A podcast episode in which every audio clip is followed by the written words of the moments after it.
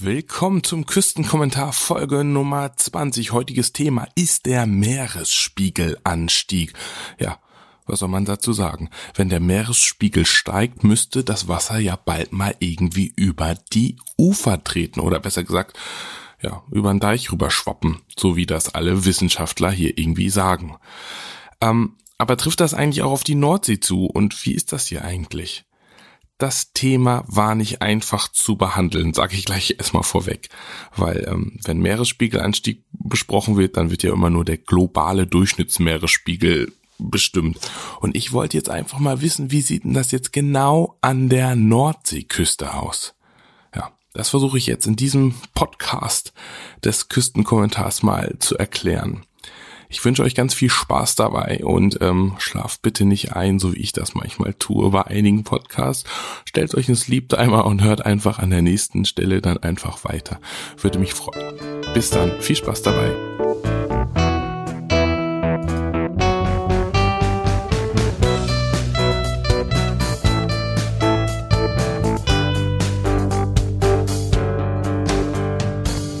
Ich fange jetzt einfach mal ganz von vorne an.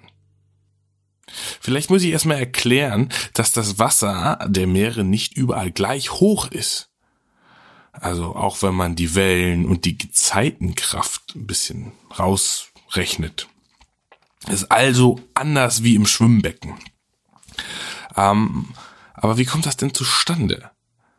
Dies hat natürlich mit der Meeresströmung unter anderem und vielleicht mit ein bisschen Gravitation zu tun. Warum Meeresströmungen die Meereshöhe beeinflussen, kann ich gar nicht genau erklären. Dazu bin ich einfach nicht klug genug. Aber unter dem Effekt der Gravitation, das kann ich mir ein bisschen erklären. Da habe ich in der Schule aufgepasst, denn ich weiß, dass Massen Massen anziehen. Also wenn wir jetzt unsere Insel Europa anschauen, hat der gesamte Kontinent ein Gewicht, also eine Masse dieser Masse be be beeinträchtigt andere Massen, also dementsprechend auch das Meer.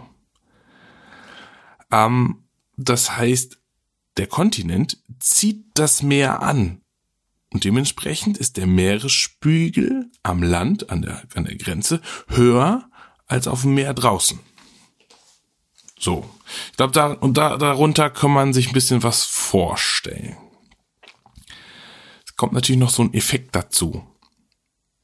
Wir gewinnen Masse, also Gewicht. Der Kontinent und Europa wird schwerer oder leichter. Wann wird er leichter? Zum Beispiel, wenn Schnee schmilzt oder Gletscher schmelzen. Die sind sehr, sehr schwer. Das reduziert die Masse des Kontinents und der Meeresspiegel sinkt wieder an den Küsten. Das gleiche ist natürlich auch, wenn es Erdbeben gibt. Das gibt's bei uns halt nicht so häufig. Das heißt, wenn sich Landmassen verschieben, ändert sich auch die Gravitation. Also die Gravitation, die Anziehungskraft an das Meerwasser und dann verändert sich auch der Meeresspiegel. Kommt aber in unserer Region nicht so weit vor. Natürlich spielen auch andere Faktoren wie Regen, Sonne eine Rolle. Ähm, das heißt, wenn es viel regnet über Europa ja, wo kommt das Wasser her? Natürlich irgendwie aus dem Meer. Das lagert sich auf, auf den Landflächen ab, in den Flüssen. Es fällt vielleicht Schnee und das fehlt natürlich dann im Meer, das Wasser. Oder in anderen Regionen der Welt. Es regnet halt viel, es schneit halt viel, es ändert sich halt permanent. Ja, also Meeresspiegel sehr variabel. Aber jetzt haben wir noch nicht so ganz rausgefunden, ob der Meeresspiegel nun steigt ja, dann messen wir das doch einfach mal. Also bis 1990 haben wir das gemacht mit so Pegelmessverfahren. Ja, was ist ein Pegel? Das ist so ein kleines Häuschen, was irgendwie am Wasser steht. Ähm, in der Regel ist da so ein Rohr, was mit dem Wasser verbunden ist, also mit dem Meer, also parallel dazu. Und da drin ist ein Schwimmer. Irgendwie irgendwas, was auf dem Wasser schwimmt. Und daran sind mit irgendwelche Gestänge oder Seilzüge, gibt da unterschiedliche Methoden ähm, dran verbunden und irgendwo hängt ein Stift, der malt irgendwie auf dem Blatt Papier, wie hoch das Wasser steht. So ähnlich wie eine Tankanzeige auch funktioniert im Auto. Oder genauso. Ähm, das Rohr ist einfach nur dafür da, um so Wellenbewegungen rauszufiltern, sonst würde der Stift ja die ganze Zeit hoch und runter laufen. Ähm, somit kann man das, den Meeresspiegel messen. So. Ganz einfach. Aber wir haben ja gelernt, dass das Pegelmessverfahren bei so einer hohen Dynamik nicht das beste Instrument ist. Ähm, wenn jetzt quasi tektonische Plattenverschiebungen sind, das heißt, das, das Land hebt sich, dann ist die Messung am Pegelhaus irgendwie hinfällig oder nicht. Kontur, Kontur, oh Gott, ich kann gar nicht mehr sprechen. Schon spät. Egal, ich versuch's trotzdem nochmal. vielleicht nicht das Wort zu sagen, weil das kriege ich bestimmt nicht mehr hin. Also Pegelmessverfahren ist vielleicht nicht die beste Methode, das Ganze zu vermessen. Ähm, seit 30 Jahren können wir den Meeresspiegel genau mittels Satellitenvermessung messen. Die ersten waren die Topex-Satelliten, die dann von den Jason-Satelliten abgelöst wurden. Satelliten messen jetzt, wie hoch das Meer ist. Okay. Die Satelliten sind in einer festen Umlaufbahn um die Erde unterwegs. Das heißt, die Höhe der Satelliten ist immer exakt gleich und klar. Sie können jetzt mittels Messverfahren, ja, auf die will ich jetzt gar nicht eingehen, wie die das tun, ähm, die Höhe des Meeres bestimmen. Wellen und Gezeiten können einfach herausgerechnet werden und werden gemittelt. Da alle zehn Tage so ein Satellit einmal um die komplette Erde rumdüst und alles, die komplette Erde einmal aufnimmt. So, das heißt, man kann, wenn man das relativ oft macht, ähm, sehr gute Mittelwerte rausrechnen, also Wellen etc. Dann gibt's noch ein anderes Projekt, was diese Daten so ein bisschen unterstützt. Das sind die Grace-Satelliten. Die messen das schwere Feld der Erde. Also vermaßen die Satelliten sind, glaube ich, seit ein paar Jahren in Rente geschickt worden. Aber damit konnte man die Daten, die man dort mit den JSON-Satelliten genutzt hat, so ein bisschen verifizieren und ein bisschen besser machen. Also nun wissen wir wirklich mit den Satelliten, wie hoch das Wasser ist.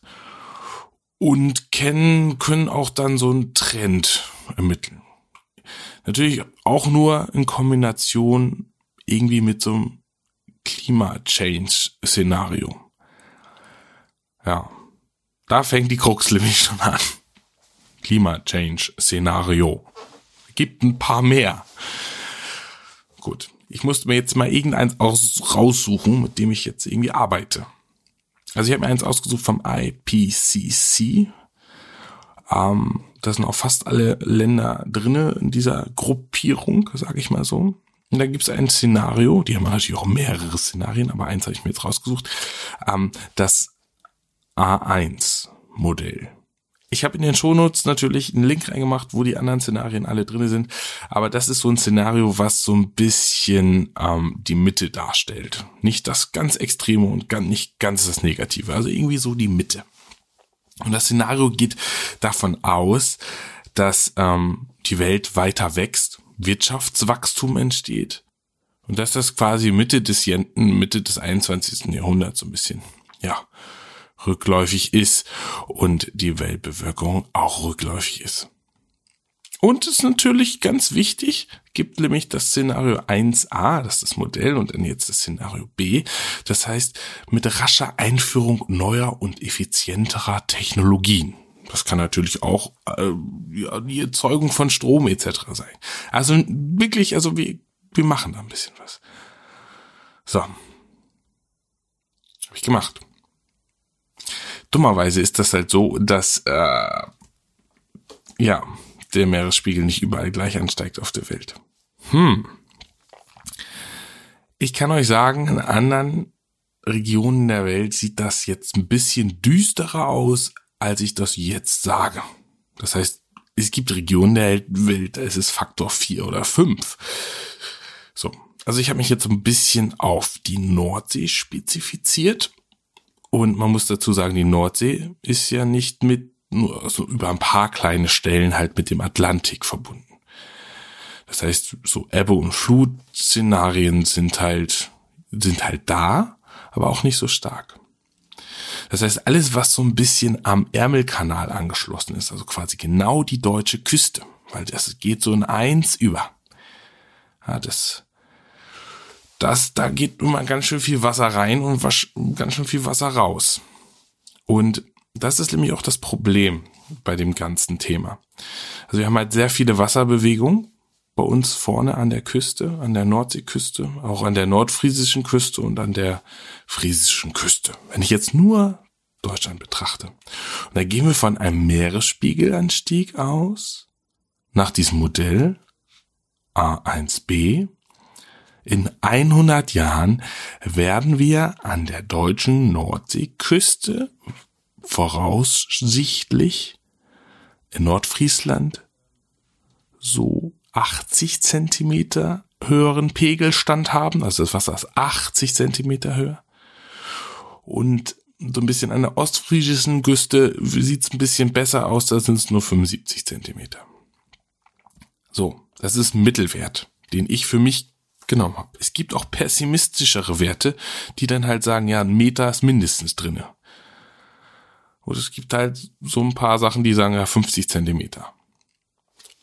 Muss man halt sehen, wie es kommt. Das sind halt nur Modelle, aber der Trend in die Richtung ist klar. Nun sind wir natürlich ähm, so weit, dass wir jetzt wissen, wie hoch ist der Meeresspiegel. Das können wir messen. Wir wissen ungefähr, wie sich der in Zukunft so entwickelt. Was wir jetzt aber noch nicht haben, ähm, ja, wir wissen noch nicht, wie hoch das Land ist. Das klingt ganz banal, ist aber wirklich so. Ähm, um eins vorwegzunehmen, die Landmassen werden genau mit den gleichen Satelliten vermessen wie die Meereshöhe. Super, also klar, dann haben wir jetzt also die Höhe der Landmassen, also des Landes. Ja, nicht ganz. Ähm, denn die Satelliten können nur die Oberfläche vermessen. Also steht ein Baum auf der Erde, äh, gibt sich aus den Satellitendaten, dass die Höhe des Landes an der Stelle, wo der Baum steht, so hoch ist wie der Baum.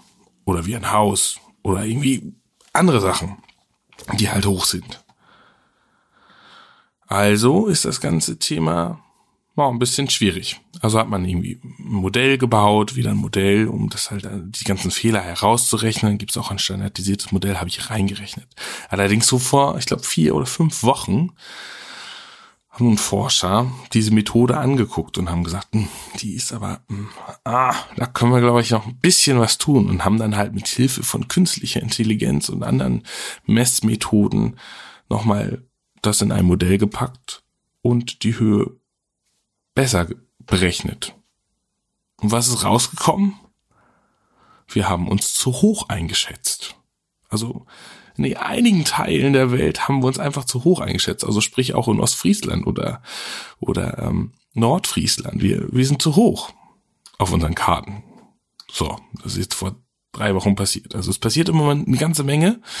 Ähm, also wenn ich jetzt nochmal zusammenfasse, der Meeres an Meeresspiegelanstieg, ja, und Küste zu hoch eingeschätzt, ich glaube, wir haben so ein kleines Problem. Ich gebe vielleicht trotzdem jetzt mal eine kurze Entwarnung. Hier an der Nordseeküste werden wir nicht in den zehn Jahren, nächsten zehn Jahren untergehen. Es kann natürlich immer zu unvorhersehbaren Unwettern kommen, die zu Deichbruch führen oder Sturmfluten.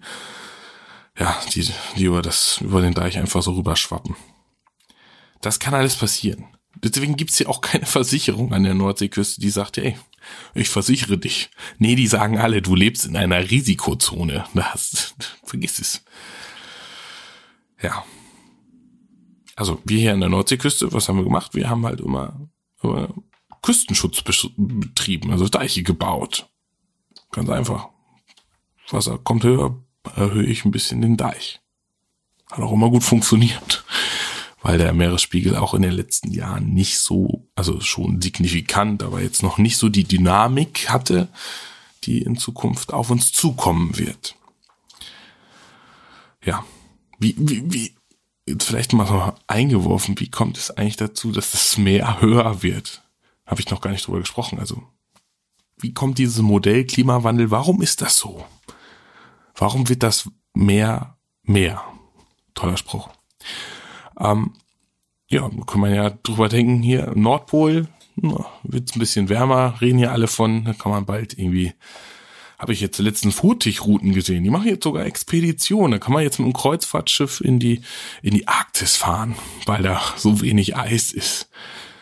Ja. Aber Arktis ist eigentlich total egal, weil das Wasser schwimmt, das Eis schwimmt ja quasi auf dem Wasser dass wenn das schmilzt, da hat das überhaupt keinen Effekt darauf, dass das, der, Meeresspiegel steigt. Ihr könnt ja mal einen Eiswürfel in, in ein Wasserglas packen und ähm, Strich dran machen, wo die Wasserlinie ist. Dann wartet ihr ein bisschen, bis das bis der Eiswürfel sich ausge, aufgetaut hat, dann ist der Strich immer noch an der gleichen Stelle. Also Arktis fliegt schon mal raus. Es sind wirklich halt die Flächen, die von Eis bedeckt sind, aber auf Land liegen. Sprich, ganz wichtig ist die Antarktis, weil darunter liegt halt, liegt halt ein Kontinent oder halt Gletscher. Das sind so die Hauptfaktoren, die, die ähm, frisches, frisches Süßwasser ins Meer bringen. Jetzt kann man drüber nachdenken, na, so viel ist das ja nicht.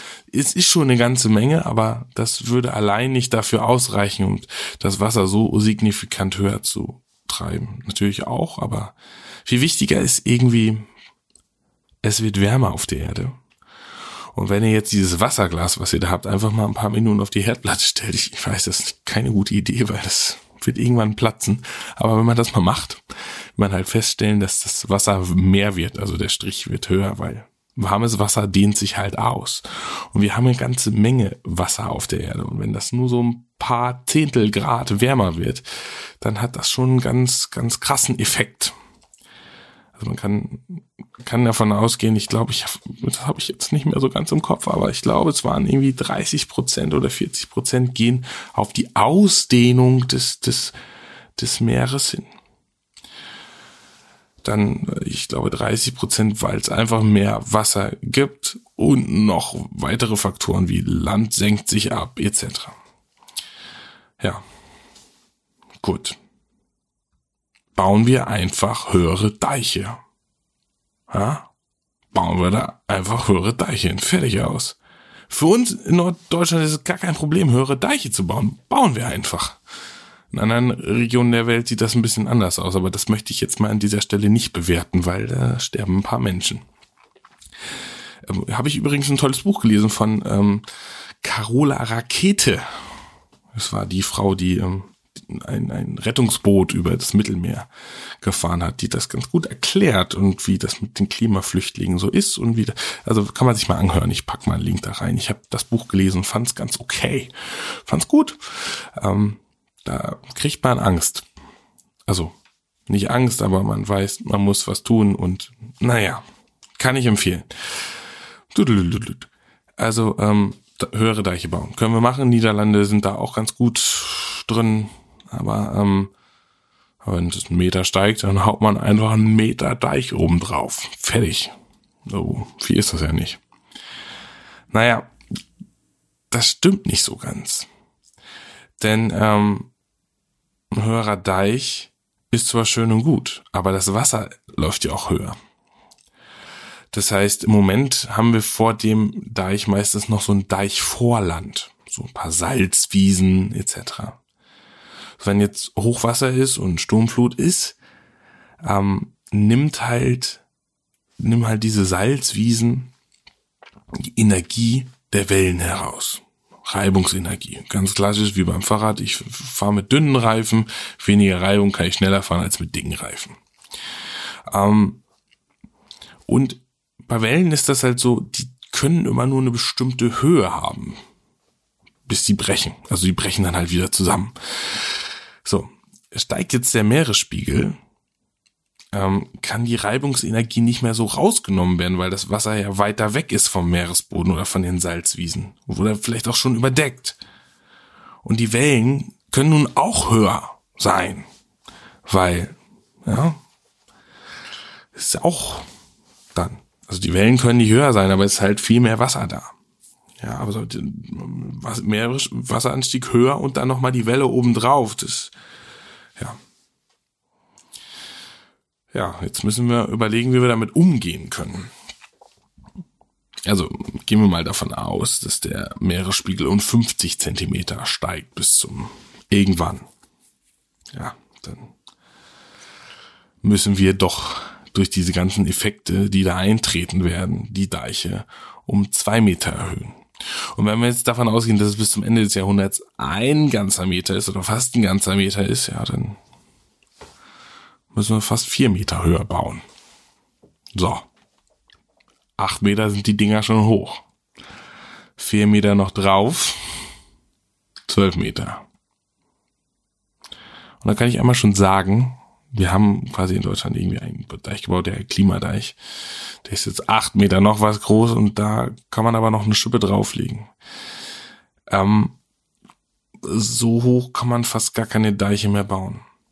Das ist einfach so. Das ist Fakt. Und ähm, dementsprechend gibt es nur eine Methode, die man da machen kann, um das noch weiter rauszuzögern, indem man einfach Sand wieder vorspült vor das Land. Das heißt, wir vergrößern halt wieder unser Land, aber was das wieder mit dem Ökosystem macht, habe ich ja schon in der letzten Folge alles drinne brauchen Sende beschrieben, auch nicht so die beste Idee. Also kurzum, wenn ihr jetzt vorhabt, hier an der Nordseeküste ein Haus zu kaufen, als langfristige Investition, wo vielleicht noch eure Enkel oder Urenkel da was von habt, lasst es. Macht es nicht, weil es wird einfach so sein, ähm, dass wenn es so aussieht, wie wir jetzt weitermachen, dass das, dass das einfach nicht möglich ist, hier mehr zu leben. Das macht mir echt Angst. Und ähm, also mir, ich werde das vielleicht wenn ich Glück habe, wenn ich richtig Glück habe, werde ich keine Sturmflut erleben. Ähm, wo ich vielleicht nasse Füße bekomme. Aber die Wahrscheinlichkeit wird wahrscheinlich höher sein, dass ich bald nasse Füße bekomme. Und vielleicht auch mein Haus und mein Grundstück und alles verliere. Und mein Sohn, der wird es auf jeden Fall, wird es jedenfalls machen. Ich habe mit meiner Frau drüber gesprochen. Also ähm, hier ist total schön äh, aufzuwachsen etc.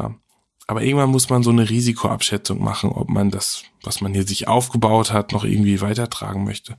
Und wenn ich möchte, dass mein Sohn vielleicht noch ein bisschen was davon bekommt, was ich, was ich aufgebaut habe, ja, dann muss ich dieses, muss ich das hier vielleicht verlassen, irgendwie, wenn ich alt bin. Und hoffe, dass bis dahin nichts passiert das, was passieren wird, ist irgendwie klar. Und wenn man sich das halt anguckt, wir haben jetzt irgendwie, irgendwie nur noch acht Jahre Zeit, ja, um das 1,5 Grad Ziel zu erreichen. Mache ich auch nochmal einen Link dazu da rein. Und wenn wir das 2 Grad Ziel nicht erreichen, also das sind nur noch 25 Jahre. Das heißt, bis dahin müssen wir klimaneutral sein. Weltweit, alle damit die Erde sich nicht weiter aufheizt. Hm, 1,5 Grad Celsius heißt schon 20 Zentimeter mehr Meerwasser vor der Haustür. Acht Jahre. Egal, ob wir diese 1,5 Grad dann halten werden oder nicht. Wenn wir diese 1,5 Grad halten sollten, heißt es auch dann 20 Zentimeter mehr. So. Das können wir vielleicht noch irgendwie schaffen. Aber im Moment sieht's echt nicht danach aus, dass wir dieses 2 Grad Ziel erreichen. Und dann wird's noch viel, viel schlimmer werden. Dann ist dieses, dieses, dieser ein Meter, den ich da gesagt habe, echt, echt schwierig. Das heißt, ich mache mir Gedanken, hier von der Nordsee wegzuziehen, vielleicht, um ähm, ähm, das zu machen. Machen vielleicht auch andere. Da muss ich mir Gedanken machen, wo soll ich hin? Wenn, wenn ich dann weiß, mh, hm, Mitte Deutschland mh, hm, wird auch ein bisschen warm, oh, Dänemark ist vielleicht auch nicht so ganz, vielleicht Schweden ganz cool, ja, kann ich ja vielleicht hinziehen. Das heißt, ich mache mir schon Gedanken über Migration und das machen bestimmt auch ein paar mehr Leute. Gerade in Indien dies Jahr. Ich weiß nicht, hat die, glaube ich, 50 Grad draußen? 40, 50 Grad? Ja. Machen sich vielleicht auch schon ein paar Gedanken. Und darum geht's halt in diesem Buch von Carola Rakete an dieser Stelle noch ein bisschen Werbung dahin geschickt. Wir werden irgendwann alle migrieren, wenn wir so weitermachen.